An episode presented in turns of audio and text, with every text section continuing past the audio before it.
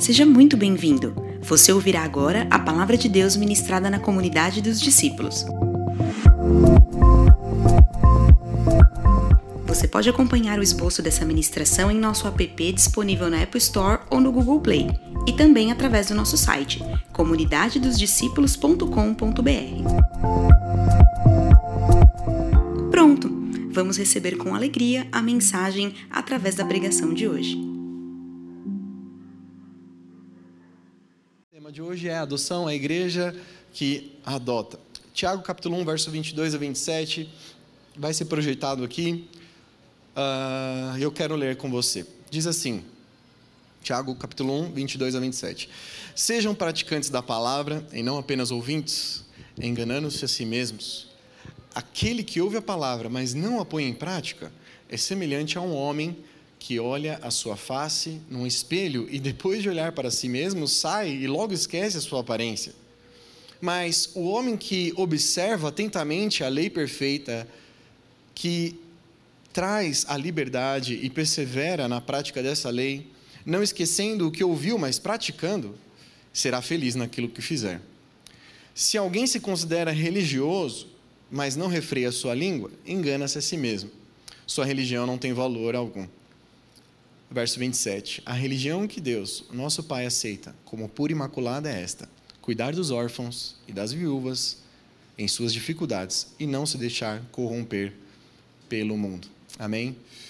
Irmãos, o apóstolo Tiago, irmão de Jesus, que escreveu essa carta para a igreja, ele não escreve aqui de uma forma para definir o que é religião. Esse texto ele é muito usado de uma forma errada. Eu vou falar apenas do 27 hoje, mas eu trouxe aqui um pouco de contexto né, para mostrar o que, que ele estava querendo falar. Porque se você pega um texto simplesmente isolado, você fala assim: não, a religião verdadeira não é isso que vocês fazem, é cuidar dos órfãos e das viúvas, e se eu fizer só isso, tá bom.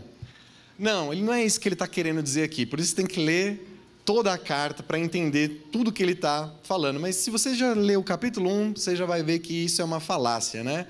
Usar esse texto aqui isoladamente.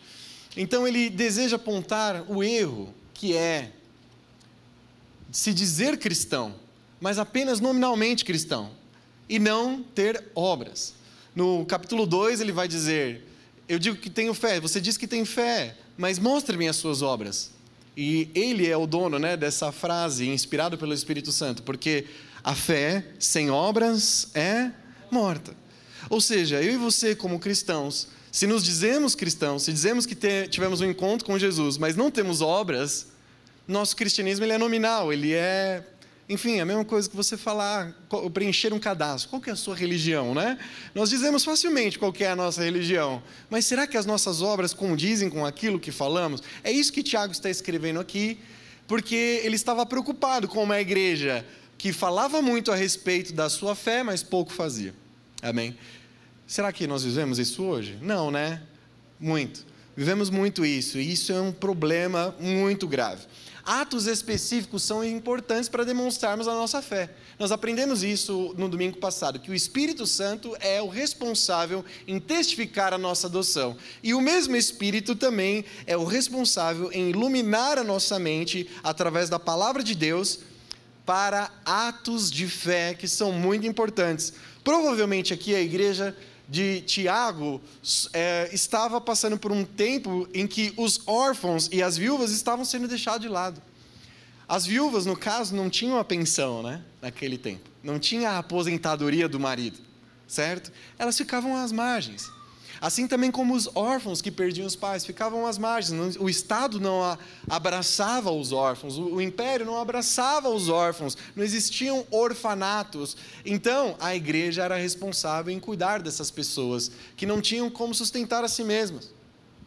Por isso ele escreve: não adianta nada vocês dizerem-se cristãos, afirmarem que são filhos de Deus, virem ao culto, cantar os louvores, uh, frequentarem um grupo pequeno, estar, enfim, por aí, falarem certinho, vestirem tudo certinho, fazerem tudo certinho, não fazerem as coisas que não devem ser feitas, mas não praticar verdadeiramente aquilo que a palavra de Deus diz. Por isso que ele diz: se você ouve a palavra, mas não a pratica, você engana-se a si mesmo. Amém? Então, a palavra ela é cheia de textos que vão mostrar a preocupação de Deus em ajudar os órfãos. Amém? Então, é, é isso aqui que eu quero iniciar falando com você. Como que a palavra de Deus trata os órfãos? Deuteronômio capítulo 14, verso 28 e 29, esse eu coloquei aqui, diz assim: Afinal de cada três anos, Deus falando ao povo através aqui da lei Moisés, lei mosaica, ao final de cada três anos, tragam todos os dízimos da colheita do terceiro ano e armazene-os em sua própria cidade, para os levitas que não possuem propriedade nem herança. Lembre-se, falei disso no domingo passado, que nós somos os levitas, os sacerdotes na nova aliança. A nossa propriedade, a nossa herança é o Senhor Jesus. Mas aqui era uma terra. Os estrangeiros os órfãos e as viúvas que vivem na sua cidade venham comer e saciar-se, para que o Senhor, o seu Deus, o abençoe em todo o trabalho das suas mãos. Isso é, a palavra, a bênção de Deus, naquele tempo, a bênção de Deus no Antigo Testamento, estava vinculada, estava ligada ao jeito que o povo tratava os necessitados, os órfãos e as viúvas também. Não adiantava apenas seguir os rituais, mas era preciso cuidar das pessoas às quais estavam às margens. Olha só, caminhando mais para frente, você sabe que vão vir aí depois os livros históricos. O povo vai começar a se corromper de uma forma terrível. E Deus vai levantar profetas na nação. E um deles é Isaías. E olha o que Isaías é chamado para falar logo no capítulo 1. Eu trouxe aqui todo o texto. Eu vou ler com você todo o texto, mas projetei apenas o, o verso 17. Do 11 ao 17 para que você entenda tudo o que está acontecendo e que Isaías fala como boca de Deus aqui. Olha só, por que, que vocês me oferecem tantos sacrifícios? Pergunta o Senhor. Para mim, chega de holocaustos. Já haviam passado muitos anos. Chegam de holocaustos de carneiros e da gordura de novilhos gordos. Não tenho nenhum prazer no sangue de novilhos, de cordeiros e de bodes. Mas como assim? Não havia sido o próprio Deus que tinha instituído os sacrifícios? Ele está falando: não tenho prazer nisso. Quando lhes pediu que viessem à minha presença, quem lhes pediu para que pusessem os pés em meus átrios? Parem de fazer ofertas inúteis. O incenso de vocês é repugnante para mim. Luas novas, sábados e reuniões, não consigo suportar suas assembleias cheias de iniquidade. Suas festas da lua nova, suas festas fixas, eu as odeio. Olha só, como que Deus odiou aquilo que ele mesmo instituiu? Porque não era mais feito de coração. Tornaram-se um fardo para mim, não a suporto mais. Quando vocês estenderem as mãos em oração, esconderei de vocês os meus olhos. Mesmo que multipliquem as suas orações, não as escutarei. As suas mãos estão cheias de sangue. Lavem-se, limpem-se, removam as suas más obras para longe da minha vista Parem de fazer o mal. E o verso 17: aprendam a fazer o bem. Busquem a justiça. Acabem com a opressão. Lutem pelos direitos do órfão. Defendam a causa da viúva. O profeta aqui está advertindo e está mostrando, exibindo todo o pecado na nação, que Deus está virado com o que estava acontecendo eles tinham uma prática religiosa, era um, uma religião nominal, apenas estavam ali fazendo seus sacrifícios, frequentando o templo, fazendo a sua rotina religiosa, mas por dentro, como Jesus apontava aos fariseus, eram sepulcros caiados, ou seja, eles eram muito bonzinhos por fora, mas por dentro eram podres, cheios de morte. E, Deus fala: lavem-se, limpem-se, removam as suas más obras. Você vê a construção, eu pulei aqui muitos anos, né? Falando de Deuteronômio e depois Isaías. Moisés estabeleceu a lei que ele recebeu de Deus, mas o povo se corrompeu e não seguia a prática da lei. Por isso, Deus alerta eles através do profeta: acabem com a opressão, livrem-se da injustiça, lutem pelos direitos do órfão e defendam a causa da viúva. Irmãos, esses dois textos foi para mostrar para você, nesse momento, uma coisa: que Deus se importa com o órfão. E o povo de Deus, e nós, a igreja do Senhor Jesus, devemos imitar o próprio Deus. Olha o que diz Salmo 68, verso 5. Leia comigo aí. Vamos lá? Salmo 68, verso 5. Olha só o que o salmista diz: quem Deus é. Vamos lá? Um, dois, três. é Deus. Vamos juntos mais forte? Um, dois, três. Pai para os órfãos.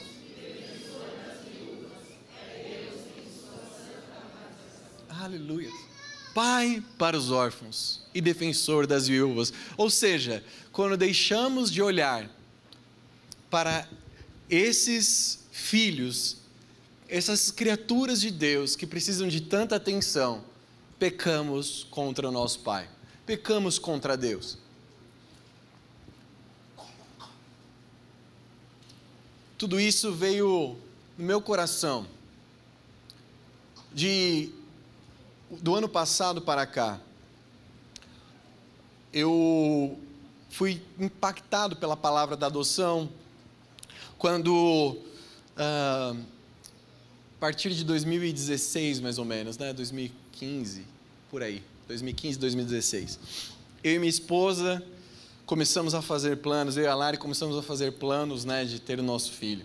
E aí é aquela coisa, né? Começamos a tentar, aquela coisa boa, né, de tentar ter um filho é bom, gostoso. E aí, depois do primeiro ano, nenhuma resposta, nenhuma gravidez. E no segundo ano nós começamos a ficar um pouco mais preocupados e falar, vamos fazer um acompanhamento médico, vamos ver o que, está, o que está acontecendo, né? Será que algum resquício de anticoncepcional? Será que alguma coisa, algum problema de saúde? A gente precisa averiguar. E aí, logo nesse ano, que foi acho que 2015, né, Lari? Isso. 2015 eu fui fazer alguns exames, ela também. Inicialmente descobri um problema que podia estar causando infertilidade, uma deformidade no meu sistema reprodutor que podia estar causando essa infertilidade. Fiz alguns testes e foi comprovado. Eu tinha uma baixa produção de espermatozoides e, enfim, além disso, além da baixa produção, eles tinham é, uma série de defeitos. E eu lembro, eu já falei isso aqui algumas vezes, como ficou meu coração naqueles dias. Eu fiquei muito mal, fiquei muito triste. E desde então nós começamos a, a fazer uma série de tratamentos, né? tomamos muitas vitaminas, fizemos muitas coisas. Eu fiz uma cirurgia, né? passei por uma cirurgia em 2017 e a cirurgia foi bem, graças a Deus. Melhorou, mas não ao ponto de ter dado certo. E, enfim, a angústia foi aumentando, mas Deus falando todo o tempo que Ele estava conosco, estava cuidando de nós. Uh, e aí, a gente se viu numa berlinda, né? Poxa, a gente precisa tentar um método reprodutivo mais eficaz. E fomos atrás disso. Só que a gente era assim, a gente queria, mas ao mesmo tempo uma coisa refriava a gente, meio que não, não era isso que era para fazer, sabe? A gente sentia, não sentia paz plena em seguirmos com os métodos reprodutivos mais avançados, mas mesmo assim, nós tentamos algumas possibilidades, tentamos alguns outros métodos, sem ser a, a fertilização, nós tentamos uma inseminação, e as coisas não deram certo. Foi aí que no ano passado a gente participou de uma conferência e Deus começou a colocar em nós um desejo muito forte pela adoção. Né? E a adoção deixou de ser algo que veio como uma alternativa à, à, à infertilidade, né? então você não pode ter filhos, então vá adotar. Não é bem assim que funciona. Não é, são coisas totalmente diferentes. Então deixou de ser uma alternativa, né, que não para ajudar mas, deixou, mas começou a ser uma paixão. Então Deus começou a falar muito forte no nosso coração, aquilo que líamos, aquilo que ouvíamos, e muitas coisas começaram a testificar de que Deus estava nos inclinando para esse lado. Por isso que eu estou pregando essa palavra aqui hoje. Eu não estou falando como alguém que já é mestre no assunto, né? Como alguém que é um graduado no assunto. Não, nós estamos caminhando para isso. E aí no, em dezembro do ano passado, a gente começou a ir a correr atrás mesmo do que era necessário e enviamos toda a documentação para o Sistema Nacional de Adoção. E a boa notícia foi que em março, né, nós passamos pela primeira entrevista com um psicólogo, uma assistente social, foi muito bom. E eles mesmos viram que a gente estava apto para adoção nesse sentido de já havia passado essa fase do luto, já havia passado algumas coisas, e eles falaram assim: nossa, é, é, é, na situação de vocês, né, com tanto tempo de espera, é até, é até estranho, né? Vocês não tiveram nenhuma, nenhum momento de que pensaram se separar, brigas conjugais, crises conjugais fortes, né? E aí a gente só olhando um para o outro assim e, e lembrando, né, que quem sustentou o nosso casamento foi Jesus. Porque o que mais acontece quando existe um problema de infertilidade nos casais e um não pode ter filhos e o outro pode, são problemas conjugais a ponto dos casais se separarem, os divórcios. Acontece muito, eles mesmos falaram lá para gente. E graças a Deus, o meu casamento passou por essa crise sem eu jamais né, querer e pensar, né, e nem você, né, querida, né, em nos afastarmos um do outro. Pelo contrário, só nos uniu mais. Amém? Então, eu vou falar aqui para você de algo que Deus tem falado ao nosso coração já há quase um ano. Foi desde outubro do ano passado. Está fazendo quase um ano que as coisas estão movimentando e, e, gerando essa, essa vida de Deus no nosso coração. Em agosto, agora, nós vamos fazer um curso. Então, eu peço que vocês orem por nós. Eu quero mostrar para você, na palavra de Deus, o que a Bíblia fala a respeito de uma adoção redentiva. Quais exemplos? Será que a Bíblia tem exemplos de adoção que apontam para essa glorificação do nome do Senhor e um plano da redenção? Você sabe que a Bíblia toda ela aponta de Gênesis e Apocalipse para Jesus. Eu quero caminhar com você em alguns exemplos. Em toda a Bíblia há ilustrações maravilhosas de adoção e elas oferecem esse pano de fundo especial para o plano da redenção. Primeiro exemplo, primeiro caso de adoção na Bíblia: Moisés. Olha só, em Êxodo capítulo 2, nós chegamos nessa primeira grande história. O que acontecia ali? Vou dar um contexto para não ler tudo para você.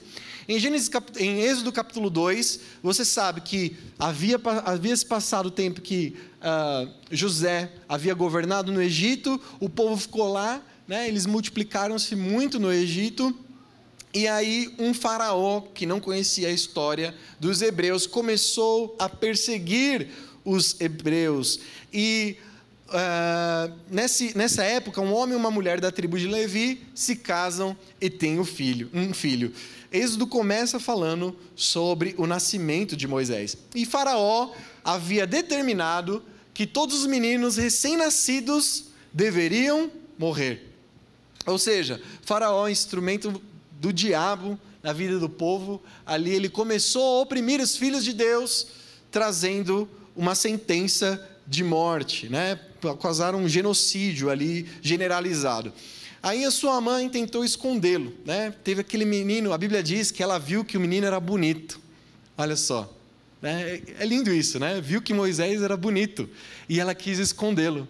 Por três meses, mas depois quem tem bebezinho sabe que não dá, né? O Benjamin, nossa, grita demais, né, Rafa? Não dá para, não dá para esconder muito, né?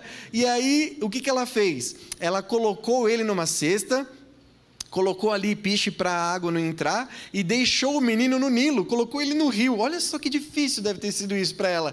Ela abandonou seu filho ali na esperança de que Deus fizesse algo. Só que aí vem a providência, como nós aprendemos nesses dias, né? Deus não trata com coincidências. A mão da providência de Deus é com os filhos de Deus.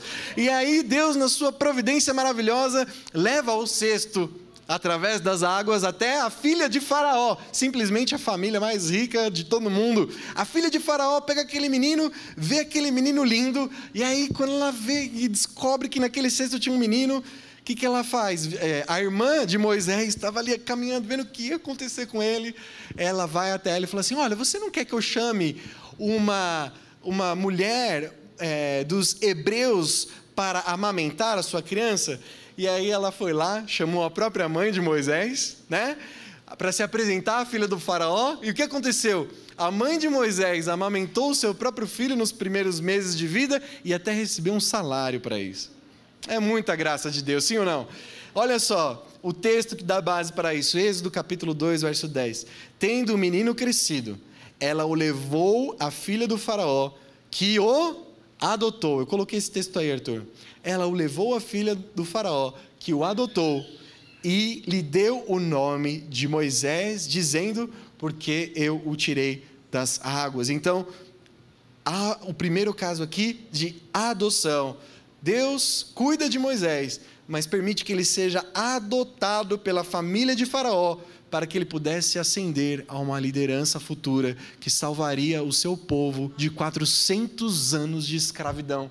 Ou seja, Deus permite que o libertador da nação cresça na principal casa, na principal família, onde havia mais recursos, onde havia mais riqueza, onde havia mais acesso, mais educação, mais instrução, mais. É, mais tudo, né? Havia uma, uma prosperidade onde havia líderes. Moisés aprendeu o que é ser líder de uma nação, porque Deus queria ensiná-lo que ele não seria líder de um governo natural, um governo, uma terra humana, nada. Ele seria um líder de uma nação, um povo de Deus escolhido, um reino de sacerdotes que Deus queria levantar, e ele seria levantado para essa, essa, esse propósito eterno de Deus. E a adoção naquele tempo, irmãos, ela era muito significativa. Moisés em nenhum momento foi considerado alguém de, de, é, de segunda classe. Não, Moisés era considerado alguém muito importante. Deus tem os seus meios e a adoção, nesse caso, foi usada por Deus para levantar um libertador. Amém? Mas não para por aí. Olha só como Deus usa a adoção para levantar mais libertadores. Vamos ao segundo caso. Agora para uma mulher, né? Para as mulheres aqui, Esther. No livro de Esther você vê que é um exemplo maravilhoso de adoção, que mostra também esse pano de fundo para a redenção. Olha só, Esther, capítulo 2, versos 5 e 7, esse também coloquei. Está assim: Ora, na cidadela de Suzã havia um judeu chamado Mardoqueu da tribo de Benjamim, filho de Jair, neto de Simei, e bisneto de Quis, que fora levado de Jerusalém para o exílio por Nabucodonosor. Olha o contexto aqui, um contexto de exílio. O povo estava é, na Babilônia, rei da Babilônia, entre os quais foram levados prisioneiros com Joaquim, rei de Judá. Olha só, Mardoqueu tinha uma prima chamada Daça, que havia, havia sido criada por ele, por não ter pai nem mãe. Essa moça também conhecia como Esther, também conhecida como Esther, era atraente e muito bonita. Olha só, são bonitos aqui, né? Moisés e Esther. A gente está falando de gente bonita, né? Tem alguém bonito aí do seu lado? Amém? Olha só, gente bonita. Na Bíblia tem gente bonita. Isso aí. Olha só. uh, essa moça era conhecida como Esther, era atraente e muito bonita. E Mardoqueu havia tomado como filha. O que, que é isso? Adoção. Quando o pai e a mãe dela morreram. Esther capítulo 2, versos 5 e 7. Como que essa história de adoção aponta para a redenção? Já mostrei, Moisés, libertador do povo. Ou seja, redenção, redimiu o povo, tirou o povo da escravidão. Olha só como Esther caminha para a mesma história. Esther também era muito bonita. E o livro de Esther é maravilhoso porque ele é diferente de todos os livros da Bíblia. Ele narra um concurso de beleza para ocupar a posição da rainha Vasti, que havia ah, ela havia, como é que eu posso dizer? Ela havia afrontado o rei Xerxes, o rei daquele tempo. Ele pediu para que ela se apresentasse, ela não quis se apresentar. Ele falou: então quer saber? Eu não quero mais saber de você. Eu vou levantar outra rainha. E aí começa a haver um concurso de beleza, né? Um Miss Universo ali na região. E dentre várias moças que foram se apresentar, uh, Deus colocou Esther no meio daquelas moças uh, e ela foi muito agraciada. A Bíblia diz que as pessoas que eram responsáveis ali pelo harém viam a graça e, e ela logo se como é que fala? Se destacou perante as outras moças e havia favor. Então, todas as pessoas que viam Esther, é, eles gostavam. A Bíblia é clara em dizer que eles gostavam dela e faziam as coisas para agradá-la. E no reino de Xerxes havia um general chamado Amã, que era o mais elevado oficial da corte do rei, e ele desenhou um plano para exterminar todos os judeus. Olha só como a história se repete na palavra de Deus. Nós temos ali em Moisés um faraó que deseja exterminar os meninos, ou seja, acabar com o povo. Se você extermina os homens, você não tem geração, não tem reprodução, o povo não vai continuar. Ele vai diminuindo até que seja exterminado. Em Esther, a mesma coisa está acontecendo, só que de uma outra forma. Vamos matar todos os judeus. Isso aconteceu no século passado também, não aconteceu? É assim. O diabo odeia esse povo, ele quer exterminar o povo de Deus. Amém? E é isso, e ele nunca vai conseguir. Amém? Então Deus protege os seus. E Amã bola esse plano para exterminar todos os judeus. Só que Esther, irmãos, aleluias, Deus levanta a mulher mais bonita daquele tempo para chegar até o rei e interceder pelo seu povo. Olha só, Esther, uma mulher, é usada aqui para salvar o povo de Deus da opressão maligna, intercedendo perante ao rei, o homem mais poderoso daquele tempo. Antes era Egito, mas naquele tempo de Esther era a Babilônia. E ele cede. Né? A Bíblia conta a história do que acontece. Há um jantar, ela desmascara Amã e os judeus são libertos de serem mortos através dessa mulher de Deus. Glória a Deus. Então, mais um adotivo que foi usado para a glória de Deus e para a redenção do povo de Deus. Não é linda essas duas histórias? Amém? Vocês estão comigo aqui? Vamos à última então? Quem que é o próximo exemplo? O último, né? Prometo ser o último agora. Isso está em 2 Samuel, capítulo 9, verso 7. E nesse texto de 2 Samuel, um exemplo lindo de adoção que você vê paralelos impressionantes com a história, com a nossa história de redenção. Diz assim, em 2 Samuel, capítulo 9: Certa ocasião, Davi perguntou: Resta ainda alguém da família de Saul? O contexto aqui é o seguinte: Davi tinha sido acabado de colocar no trono de Israel. E ele perguntou: Resta alguém na família de Saul, seu inimigo, para que eu possa mostrar lealdade por causa da minha amizade com Jonatas? Então chamaram Ziba, um dos servos de Saul, para apresentar-se a Davi, e o rei lhe perguntou: Você é Ziba? Sou teu servo, respondeu ele. Perguntou-lhe Davi: Resta ainda alguém da família de Saul a quem eu possa mostrar a lealdade de Deus? Respondeu Ziba: Ainda há um filho de Jonatas, aleijado dos pés. Onde está ele? perguntou o rei. Ziba respondeu: Na casa de Maquir, filho de Amiel, em Lodebar.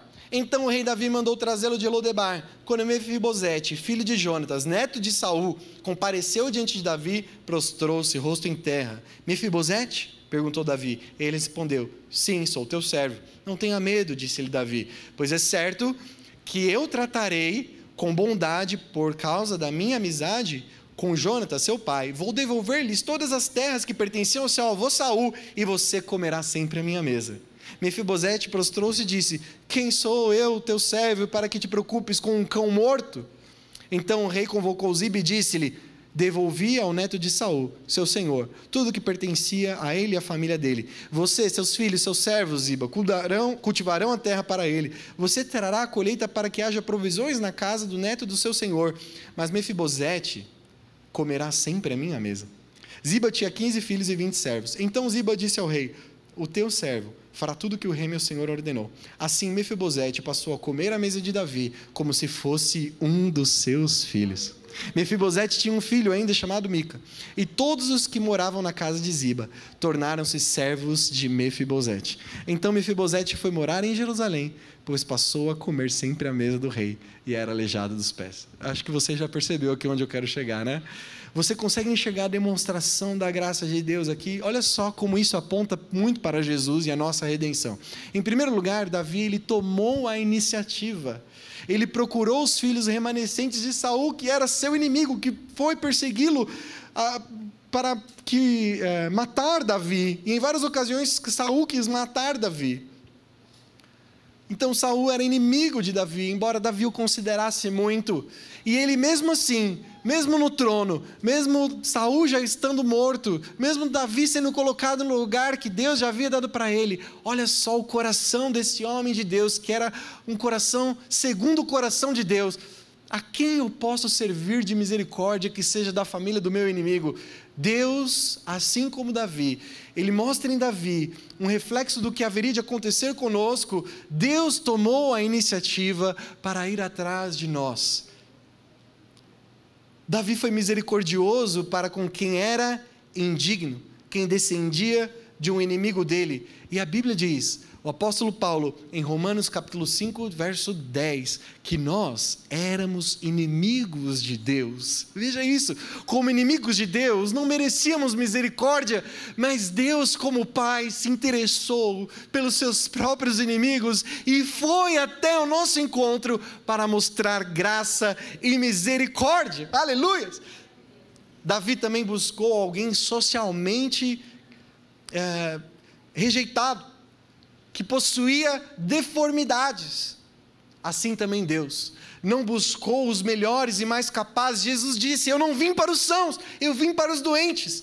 Davi e Deus, assim como Davi mostrou no Antigo Testamento, Deus nos mostra através de Cristo que Ele vai atrás daqueles que estão fracos e quebrados espiritualmente. Este era eu, esse era você. Será que você se considerava assim, fraco e quebrado espiritualmente e a graça alcançou? Em quarto lugar, Davi não foi motivado por pena ou misericórdia, embora ele use a palavra de misericórdia aqui, mas o que havia no coração de Davi não era pena, mas foi motivado pelo amor que tinha por seu amigo Jonatas. Aqui a Bíblia diz que ele tinha uma ligação de alma Tamanha era a amizade que Davi tinha com seu amigo, melhor amigo Jonatas.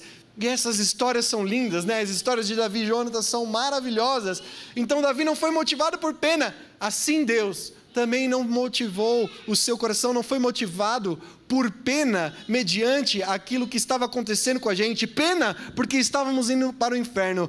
Deus foi totalmente ah, motivado em seu coração, ele motiva a si mesmo para alcançar o que está perdido por amor a seu filho Jesus, por amor a Jonatas, Davi foi atrás de Mefibosete, e por amor ao seu filho Jesus Cristo, Deus veio atrás de mim e de você. Ele veio por amor, por amor, por amor. Deus tanto amou que enviou o seu único filho. Foi através de Jesus que eu e você recebemos o amor, a graça e o cuidado e fomos adotados na família de Deus. Aleluia! Em quinto lugar, Davi abençoou Mefibosete com muitas riquezas. Mefibosete que estava em Lodebar, isso significa um lugar deserto, um lugar pobre, ele estava à margem. Ele era neto de rei, mas havia se tornado um miserável. Davi foi buscar Mefibosete lá em Lodebar. Ele se apresenta e de uma hora para outra ele se torna rico. Ele começa a ter mais de 10, 15 servos da casa de Ziba para servir a Mefibosete. E ele coloca para comer na. Davi coloca Mefibosete para comer na mesa do rei. Ou seja, assim como Davi encheu Mefibosete de riquezas, a Bíblia nos diz que Deus já nos abençoou com todas as sortes de bênçãos espirituais nas regiões celestiais em Cristo. Você e eu somos reis e sacerdotes na nova aliança. No Antigo Testamento isso era representado o quê? Riqueza, bens. Hoje nós temos o Espírito da, nossa, da nova aliança habitando dentro de nós, o Espírito que clama, Abba, Pai. Isso é melhor do que qualquer dinheiro que esse mundo pode dar. Aleluia! Glória a Deus. Em último lugar, aleluia, isso é lindo demais. Olha quantos exemplos que apontam para a nossa redenção. Davi coloca Mefibosete na mesa, junto com seus filhos. Aleluia. Ou seja, no, no, no, no, na casa de Davi, no palácio, existiam muitas mesas para as pessoas comerem, mas existia uma mesa especial, que era a mesa que o rei sentava. E nessa mesa, apenas os filhos se sentavam. Apenas os filhos se sentavam, apenas a família, aqueles que eram de sangue, né? Aqueles que eram descendência mas o nosso Pai, aleluia, assim como Davi, colocou alguém deficiente, deformado, assim o nosso Pai nos coloca como éramos, totalmente deformados, espiritualmente quebrados, cheios de vícios, cheios de mágoas, cheios de pecado, de uma hora para outra, e nos restabelece como seus filhos e nos coloca na mesa celestial. A mesa aponta para filiação. Por isso que é importante, quando você come todos os dias, quem que está à mesa com você? A sua família, as pessoas mais próximas a você. E a mesa aponta para a filiação. É por isso que quando ceiamos, a ceia é um símbolo espiritual da família que se assenta para comer juntos. Nós somos irmãos e irmãs de Jesus Cristo e nos assentamos com Ele cerimonialmente. Uma ilustração, não uma ilustração, perdão, é um símbolo do que haveremos de viver na eternidade, comendo o próprio pão da vida, nos alimentando dele mesmo. A mesa é um sinal de filiação. A ceia do Senhor é um sinal de adoção. Toda vez agora que eu pego o cálice, que eu pego o pão nas minhas mãos, eu lembro, eu fui adotado. Eu não estou nessa família aqui porque nasci acidentalmente. Eu estou nessa família aqui porque Deus me escolheu. Eu, Deus me escolheu, Ele me escolheu não por pena, Ele me escolheu por amor. Ele te escolheu por amor ao seu Filho Jesus, amado. E isso tem que ser a maior motivação no seu interior nesses dias. Aleluia, glória a Deus. Então, eu tirei três exemplos da palavra, três exemplos bíblicos que apontam para uma redenção, que, uma adoção que mostram a redenção de Deus para conosco. Então, e para nós? O que devemos fazer para sermos uma comunidade adotiva? Né? Essa é a pergunta que dá tema aqui a nossa palavra hoje. Em primeiro lugar, eu quero falar para você: nem todos irão adotar, fique despreocupado. Eu não vou falar para você que você precisa sair, já mandar sua documentação, todas as famílias. Não, não, mas eu já tenho três filhos. Calma, né? nós vamos chegar lá. Nem todos irão adotar, mas dentro de uma comunidade como a nossa, Deus quer elevar esse princípio nesses dias. Aqueles que adotam, os órfãos, não são melhores daqueles que não adotam, não, somos, não são melhores né, dos que, que não adotam, não tem nada a ver isso. Mas o que Deus está nos chamando nessa manhã, irmãos, é para todos nós abrirmos o nosso coração para a adoção, abrirmos o nosso coração para a causa da adoção, uma causa que está no coração de Deus. E isso, segundo o que eu mostrei para você, eu falei apenas da palavra, é algo que está no coração do seu Pai. A adoção é algo que está no coração de Deus. Então ela precisa preencher o nosso coração de algumas formas. O próximo passo é que nós devemos constantemente sermos lembrados do privilégio que temos, que foi o que eu acabei de falar agora, e que eu preguei no domingo passado. Você e eu somos filhos adotados em Cristo Jesus por um Pai de amor. Outro passo importante é que nós precisamos falar mais de adoção nesses dias tanto aqui nos púlpitos, né, eu tenho conversado isso com os pastores, né, a gente precisa falar mais sobre adoção para estabelecer uma cultura, porque isso está no coração de Deus, mas como nas nossas células, como nas nossas reuniões, nós precisamos conversar mais a respeito disso. E o passo mais importante que eu considero para que isso aconteça é lembrar que somos uma igreja família. Você e eu, participamos de uma igreja família. Isso está lá na nossa visão. Qual é a nossa visão? Sermos uma. Cadê os líderes que estavam ontem na, na reciclagem? Sermos uma crescente família de discípulos de Jesus. Amém? Olha só, a adoção está na nossa missão não é? Sermos uma crescente família de discípulos de Jesus. Essa família não é uma família biologicamente ali que nasceu de Deus de uma forma como Cristo. Não, ele é único nesse aspecto. Nós somos todos filhos, uma família de adotados pela graça de Deus. Então, isso está na nossa visão. Nós somos uma igreja família. E, infelizmente, o que menos nós vemos assim, eu estou falando isso não baseado naquilo que, ah, estou vendo a comunidade, não é a comunidade, são as, as coisas que eu leio na internet, até uh, as pessoas que às vezes eu converso que não são daqui da comunidade. Irmãos, como nós carecemos de ser uma igreja família? Como nós carecemos disso? Se não lembrarmos juntos que somos uma família de adotados, então a adoção nunca vai ser uma prioridade para nós. Por isso, irmãos, a igreja não é o lugar de nos encontrarmos para termos algo em comum, né? gostos em comum. E você pode apenas se reunir aqui e conversar aqui antes do culto, após o culto, durante a semana, com pessoas que têm o mesmo gosto que você para várias coisas.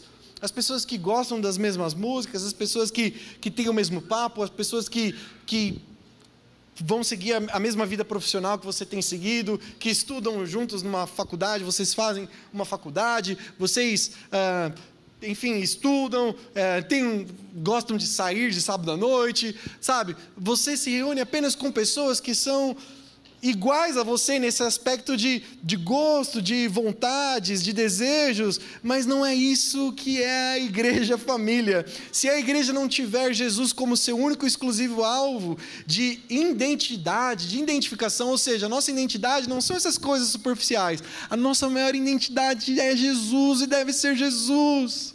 Se Jesus não for o centro da nossa identidade, ao ponto de nos conectarmos com qualquer um que está nesse prédio, seja o mais velho, até o mais novo, com paixão, com amor, com serviço, com encargo, jamais a adoção será uma prioridade para nós. Nós nos tornaremos esse, essa igreja que fica partidária, como diz Paulo.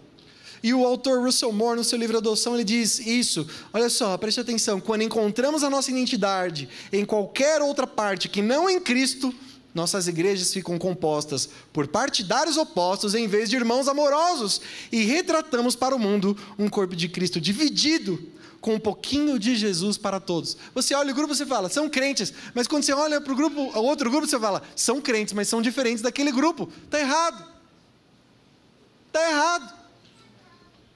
Não deveriam existir igrejas de jovens, igrejas de surfistas, igrejas de pessoas que cantam muito bem, igrejas só de, de negros, brancos ou brancos.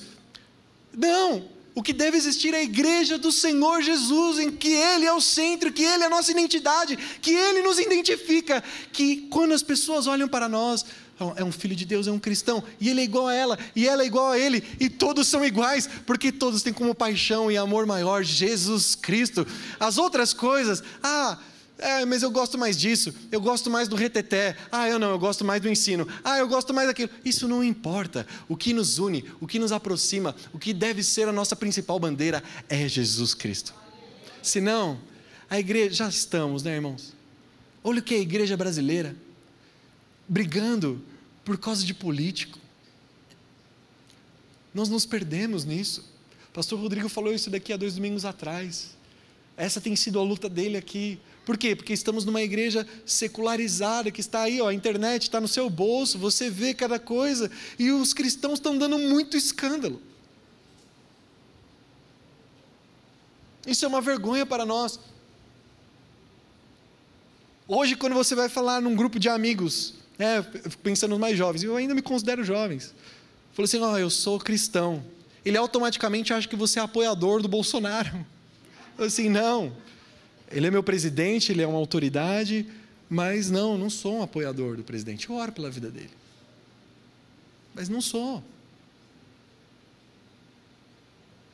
Estão vinculando aquilo que esse homem está falando a nós. E não é verdade. Nós devemos seguir a palavra de Deus, as Escrituras. Jesus deve ser o nosso Senhor. E não o ideal político. Não ele, nem o outro lá que está que, que tá querendo chegar Nenhum, irmão, nenhum político, nenhum partido, nada vai salvar a sua vida. A gente está procurando o Messias onde não existe. Só existe um Salvador, só existe um Senhor, só existe um que deve ser o centro da nossa mensagem, é Jesus Cristo, igreja. Pelo amor de Deus. O meu Senhor é Jesus, eu falo da palavra de Deus. Pense, Pense o que é você chegar num lugar. Teve algum momento que você já chegou em algum lugar em que você se sentiu um peixe fora da água? É ruim, não é? Não é muito ruim que você se sente diferente assim e ninguém conversa com você, ninguém conecta com você. Será que não estamos vivendo isso hoje, aqui na comunidade? Será que como, quando chega alguém novo, um irmão novo na casa, imagine eu adotando uma criança, você adotando uma criança, em que seus filhos, que nasceram de você naturalmente, filhos biológicos, não recebem aquela nova criança. O caos que vai ser estabelecido. Aquela criança vai demorar muito para entender que ela é aceita, que ela é amada, porque os próprios irmãos não a aceitam na família, porque ela é diferente. Assim também, os que estão chegando-se a nós, eu estou falando agora só de nós aqui da comunidade, o que será deles se eles chegarem aqui no nosso meio e verem que existem vários partidos, vários grupos, mas ele tem que pertencer à igreja do Senhor Jesus. E ele não é aceito. precisamos ser uma igreja família. Outro ponto importante a respeito de família, irmãos, olha só, Romanos capítulo 8 diz isso. No verso 30, vamos ler a partir do 28. Sabemos que Deus age em todas as coisas para o bem daqueles que o amam, dos que foram chamados de acordo com o seu propósito, pois aqueles que de antemão conheceu, também os predestinou para serem conformes à imagem do seu filho, a fim de que ele seja o primogênito entre muitos irmãos. Jesus é o primeiro, Jesus é o irmão mais velho, mas nós somos seus irmãos. E como irmãos de Cristo, existe uma paternidade espiritual que deve fluir de mim e de você. E eu quero ensinar isso daqui para você com muito temor.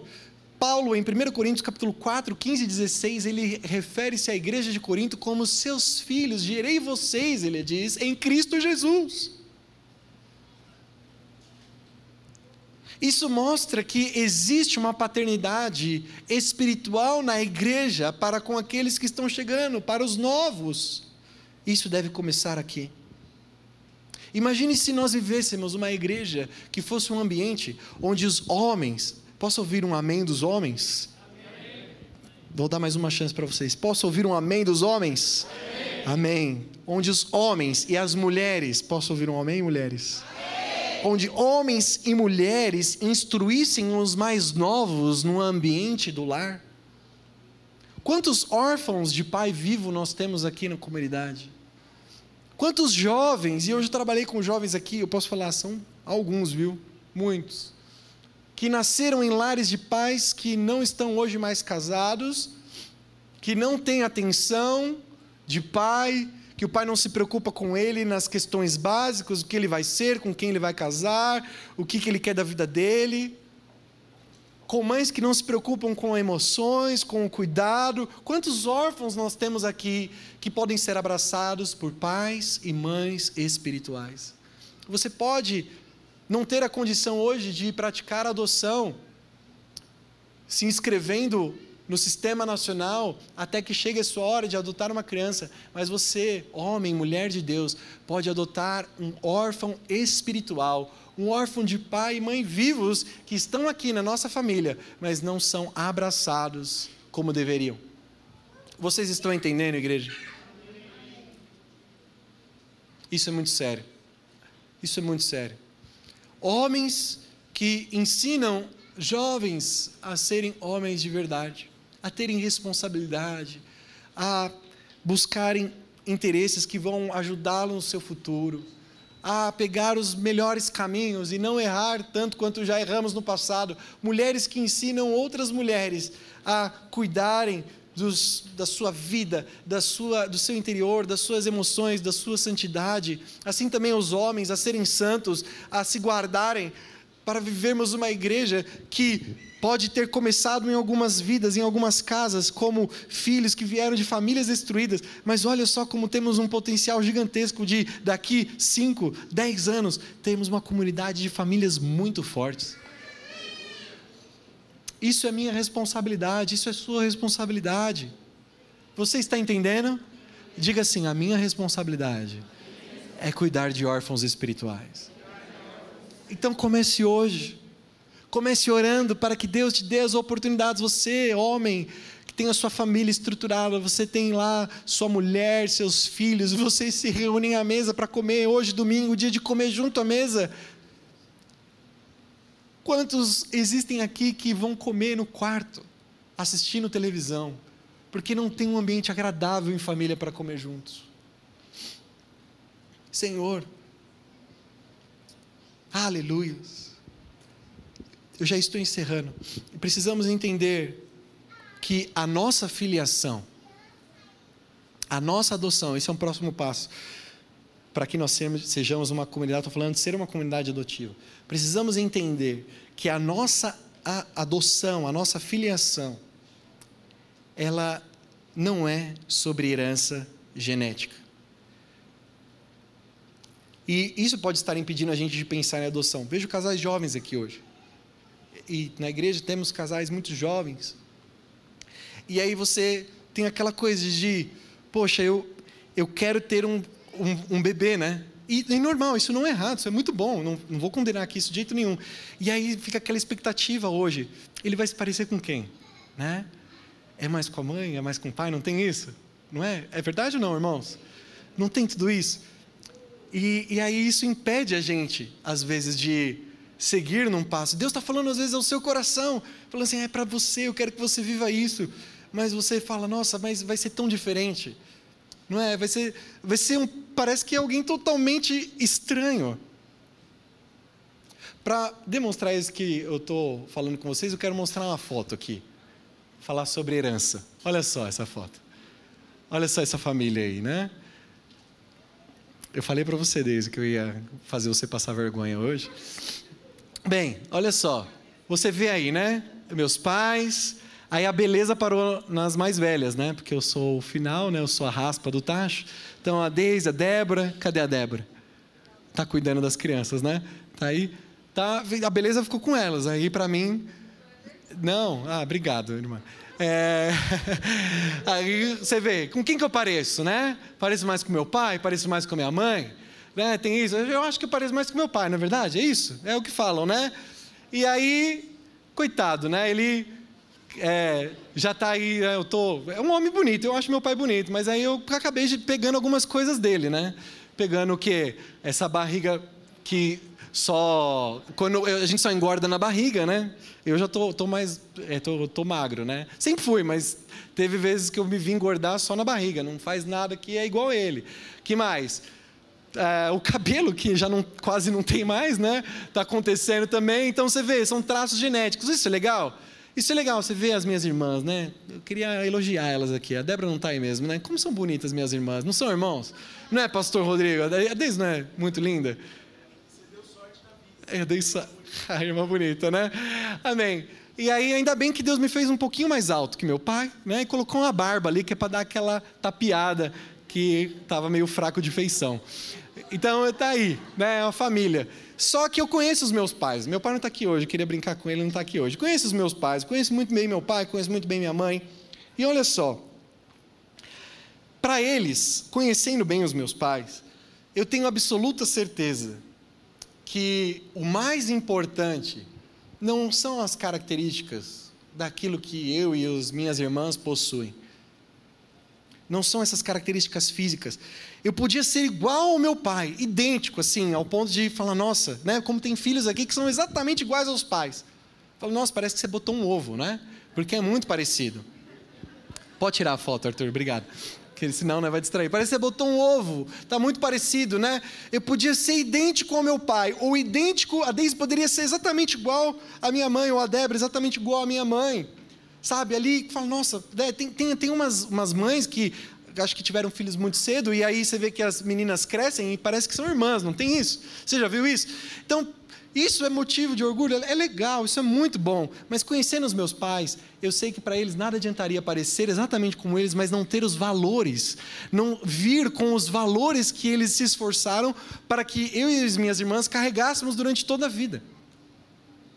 Não ia adiantar nada se eu fosse igual ao meu pai, mas estivesse perdido. Sim ou não? Não é? Ela ia ficar, eu conhecendo meus pais, eles iam ficar muito, muito tristes. Se eu fosse alguém que estivesse perdido alguém que estivesse no mundo, ou que as minhas irmãs não estivessem, não tivessem os valores, valores importantes que os meus pais passaram para elas como mulheres. Veja, o que eu quero chegar aqui com você numa conclusão muito importante é que a herança emocional, a herança espiritual, ela é muito mais importante que uma herança genética. Ela é muito mais importante que uma herança genética. Quando eu era líder de jovens, na minha célula, tinha uma moça que o pai dela teve três filhos. Olha só, para ilustrar melhor o que eu quero falar com você, preste atenção, preste atenção, jovem, solteiro, que você. Eu, isso é uma lição muito importante para a sua vida. E o pai dela tinha um sonho. O pai dessa moça sonhava que um dos filhos, ou se possível, todos os filhos, trabalhassem na mesma empresa que ele trabalhou desde o estágio até a aposentadoria. Ele trabalhou 30, 35 anos na mesma empresa. E era o orgulho dele. Ter feito lá o cursinho, passado e trabalhado no mesmo lugar durante toda a vida, e aquilo era motivo de orgulho, porque era uma grande empresa. E tinha dado tudo para ele. Ele era um homem de muitas posses, tinha uma casa boa, carro bom, e tudo que ele vê, tinha como dinheiro, né, de recursos, veio através dessa vaga de emprego. Então ele tinha esse sonho. O, o, primeiro filho não realizou o sonho do pai. Eles eram aqui, uma família que frequentava a comunidade, não estão mais aqui. As crianças nasceram nesse ambiente. O primeiro filho não realizou o sonho do pai. Não realizou. Foi fazer outra coisa, outra aptidão, fazer outra coisa. Agora, o segundo filho, que é essa moça que era da minha célula, ela seguiu aquilo que o pai queria. E se deu muito bem, foi muito bem sucedida. Só que olha só, logo que ela estava lá conosco, né, frequentava as reuniões, era uma moça que tinha muita dificuldade de ter intimidade com Deus, era fria, ausente. E depois de algum tempo, já atingindo lá a maioridade, né, arrumou um namorado, namorado que não era da igreja.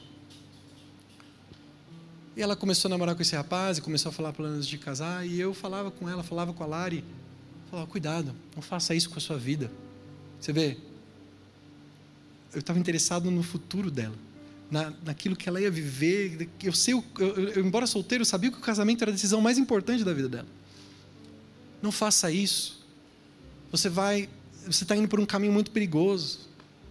Você está se envolvendo com um homem que não é cristão. Você sabe o que, que vai dar? Você sabe o que, que dá, né, moça, quando você vai se envolver com um homem que não é cristão? Porque ele vai te pedir. Não me ouviu. Por fim, ela se envolveu com esse rapaz, casou com esse rapaz com menos de um ano, se divorciou. Legal, né? O bom é que ela está trabalhando numa mega empresa e tem um ótimo cargo. Você acha que é isso que vale? Você acha que tudo isso vale? É mais importante do que ter valores, ter santidade, ter peso, se sentir amado, para aquele homem, o lugar onde ia trabalhar é muito importante, muito mais importante com quem ela iria se casar. Isso é um absurdo. Isso é um absurdo. Você vê como que o diabo quer destruir as nossas famílias? Ele quer que eu e você coloquemos coisas superficiais que parecem serem muito importantes, mas no final não tocam a eternidade. Eu quero adotar uma criança, pode vir até dois né? Porque eu já me habilitei para receber até irmãos. Você sabe, né? Eu gosto de futebol, eu torço para um time de futebol, tá meio, tá meio complicado o futebol. Sou São Paulino, né? Tá difícil. E já pensou? já pensou? O meu filho vem corintiano. Não é? Olha, eu vou falar para você, não quero nem saber. Eu compro camisa, vou no estádio junto, grito vai Corinthians. Sabe por quê, irmãos? Porque isso é tão pequeno. Fazer essa criança feliz, mostrar para ela os valores, mostrar para ela que ela é amada, mostrar para ela que ela pode contar comigo, que eu me importo com o futuro dela, com que ela vai casar, se ela ama Jesus, se ela que ela veja em mim e na minha esposa um casal que ela olha e fala assim: Eu quero casar, eu quero ser igual a vocês, eu quero ter uma família. Que ela chegue aqui nesse prédio e diz: Eu quero viver minha vida para servir esses irmãos, porque eu amo essa igreja que é família. Isso, irmãos, já vai valer toda a eternidade, porque eu cumpri a minha missão, eu gerei um discípulo. Isso não é só para adoção, pai, mãe. Se você não tem feito isso na sua casa, você está muito enganado, você está perdendo o seu tempo. Se seus filhos não amam Jesus, não amam a igreja. Se seus filhos gostam mais das coisas que são superficiais, o futebol, o time, o, a, a profissão, a escola, sabe, a, a, a, sei lá, os dons, os relacionamentos, os instrumentos musicais que ele pode tocar, os dons e aptidões, era isso que eu queria falar. Os dons dele são mais valorizados do que a eternidade, do que o propósito de vida está errado temos falhado como pais e mães. Eu digo isso na autoridade que há na palavra de Deus. É o que eu não sou pai, mas eu já aprendi. Aprendi porque eu ouvi muito aqui e porque é o que a palavra de Deus diz. Então, eu estou aqui hoje para alertar você Nem todos irão adotar, mas todos nós podemos ser uma comunidade adotiva. Quando falarmos sobre adoção, não fica olhando, hum, não, isso, sabe, desdenhando ou falando, ah, é difícil, né? Muito tempo de espera. Ah, está muito difícil adotar. Não, gere palavras de fé, sabe, palavras de ânimo. Não estou falando só porque eu vou não adotar. Não, não é por, causa, por minha causa, mas porque tem outros irmãos aqui que têm problema de infertilidade também. Irmãos que não podem ter filhos. Que você seja sempre uma palavra de ânimo, de graça, de cuidado, porque você é irmão desse irmão seu. Nós somos irmãos. Aleluia. Eu queria falar mais sobre isso, mas não vai dar tempo, eu preciso encerrar. Eu quero mostrar rapidamente números da adoção no Brasil, para trazer uma, um alerta para nós. Olha só, esse é o infográfico que eu recebi como pretendente à adoção, recebi uma apostila né, com algumas informações e eu peguei aqui para nós. Dados de crianças e adolescentes aptos para adoção, isso de 11 de maio de 2020, tem mais de um ano, então os números podem estar um pouco parecidos, né, um pouco alterados, mas ainda assim é, vale muito. Então, 5.005 disponíveis para adoção, crianças e adolescentes disponíveis para ser adotados em todo o Brasil e aqui ainda 2.600 com processo já em andamento.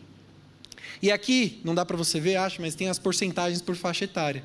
Então, de 0 a 3 anos, né, 18% de crianças né, desse total, 3 a 6, 6 a 9. Enfim, eu posso mandar isso para quem quiser, se você quiser, manda essas informações, mas é só você entrar lá no site SNA, Sistema Nacional de Adoção, aí você coloca lá dados, você vai ver isso daqui. Amém? Então, olha só, o grupo mais crítico, acima de 10 anos, 15,8% e acima de 12 anos, 37,2%. 1.865 crianças esperando. Próximo slide. Aí agora os pretendentes.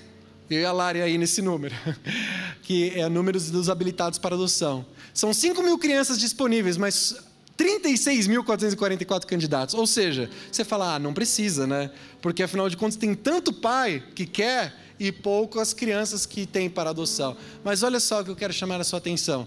Aí tem o que os pretendentes querem para cada faixa etária. Então tem gente que só quer é, até dois anos, a maioria quer até quatro anos, depois até seis anos. Apenas menos de 3% aceitam adotar acima de 10 anos. Ou seja, aí a conta não bate. Né? A conta não bate. E tem várias coisas que nós podemos fazer para cuidar desses jovens, desses adolescentes.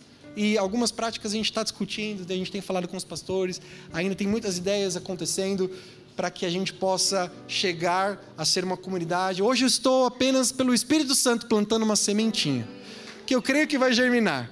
Amém? Eu creio pela fé. Eu estou falando algo aqui que a gente nunca conversou, eu mesmo nunca havia me importado. E Deus usou uma dor, Deus usou algo que eu queria muito para mostrar um outro caminho, que eu creio que é excelente. Então, esses números são importantes para você ver como que é o estado é, desse sistema de adoção no nosso país e como isso está acontecendo. Outra coisa que você pode fazer, orar pelos órfãos. Repita comigo, orar pelos órfãos. Amém. Isso é muito importante. Isso é muito importante. Você e eu devemos orar pelos órfãos e pelas viúvas, mas principalmente pelos órfãos que estão ali sem família, num orfanato, comece, em nome de Jesus, a pedir que o Espírito Santo coloque em você uma paixão, um fogo pelos órfãos do Brasil, do mundo inteiro. Recentemente, eu estava aqui numa apresentação do Locomotivo, eu falei isso para o pastor Rodrigo, já para a Deise também, contei para minha célula, vou falar a terceira vez disso já, eu sei, mas um caso que tocou muito meu coração, a gente estava aqui numa apresentação do Locomotivo e veio um orfanato assistir as crianças, né, do Locomotivo, os adolescentes do Locomotivo. Esse orfanato tinha umas 30, 40 crianças, não era? Aproximadamente? Eram três orfanatos e juntos tinham 53 crianças, nossa bem para baixo, minha, minha estimativa aqui, né? Mas estava lotado de criança, todos órfãos aqui. E aí eu fazendo a sonorização, né? Então esse dia eu estava muito mal, porque eu falei, nossa, sabe, quando você quer muito algo, enfim, você imagina, né? Aquela mistura de emoções.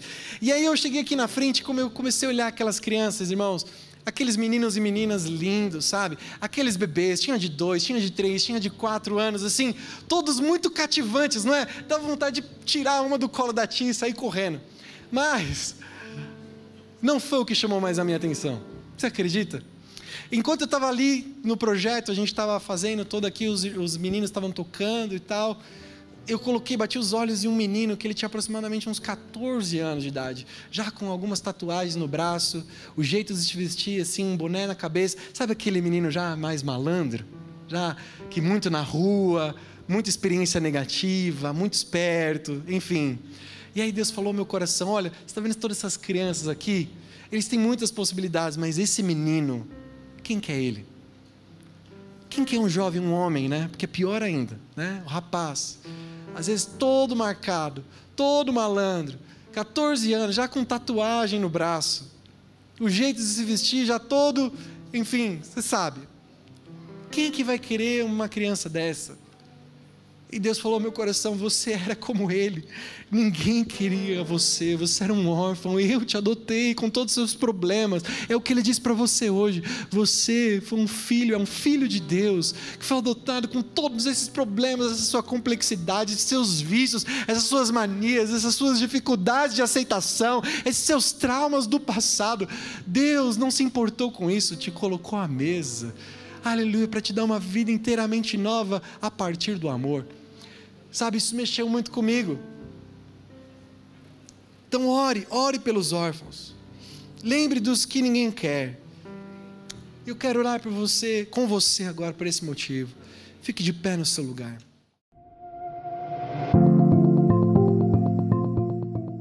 Esperamos que o Espírito Santo tenha inspirado você através dessa palavra. Siga-nos em nossas redes sociais pelo arroba CMDD Oficial.